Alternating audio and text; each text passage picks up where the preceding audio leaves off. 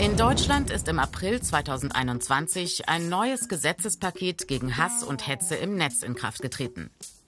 Die Ziele?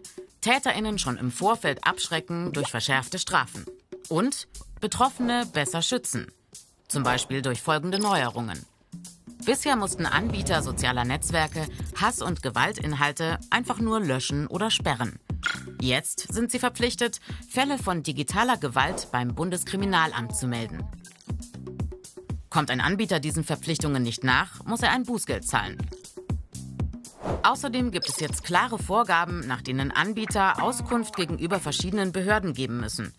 Denn nur so lassen sich Tatverdächtige identifizieren und Beweise sichern. Gewalt hat im World Wide Web eine besonders hohe Reichweite. Deshalb werden Hetze, Drohungen und Beleidigungen im Netz jetzt besser verfolgt und härter bestraft. Verschärfte Strafen auch bei übler Nachrede und Verleumdung gegen Kommunalpolitikerinnen. Außerdem neu, für Menschen, die im ärztlichen Notdienst oder in einer Notaufnahme Hilfe leisten, gibt es jetzt Regelungen für besseren Schutz vor Drohungen und Gewalt. Bisher galt das nur für Feuerwehrleute und Menschen, die beim Katastrophenschutz und bei Rettungsdiensten aktiv sind. Und verschärfte Strafen bei antisemitischen Tatmotiven.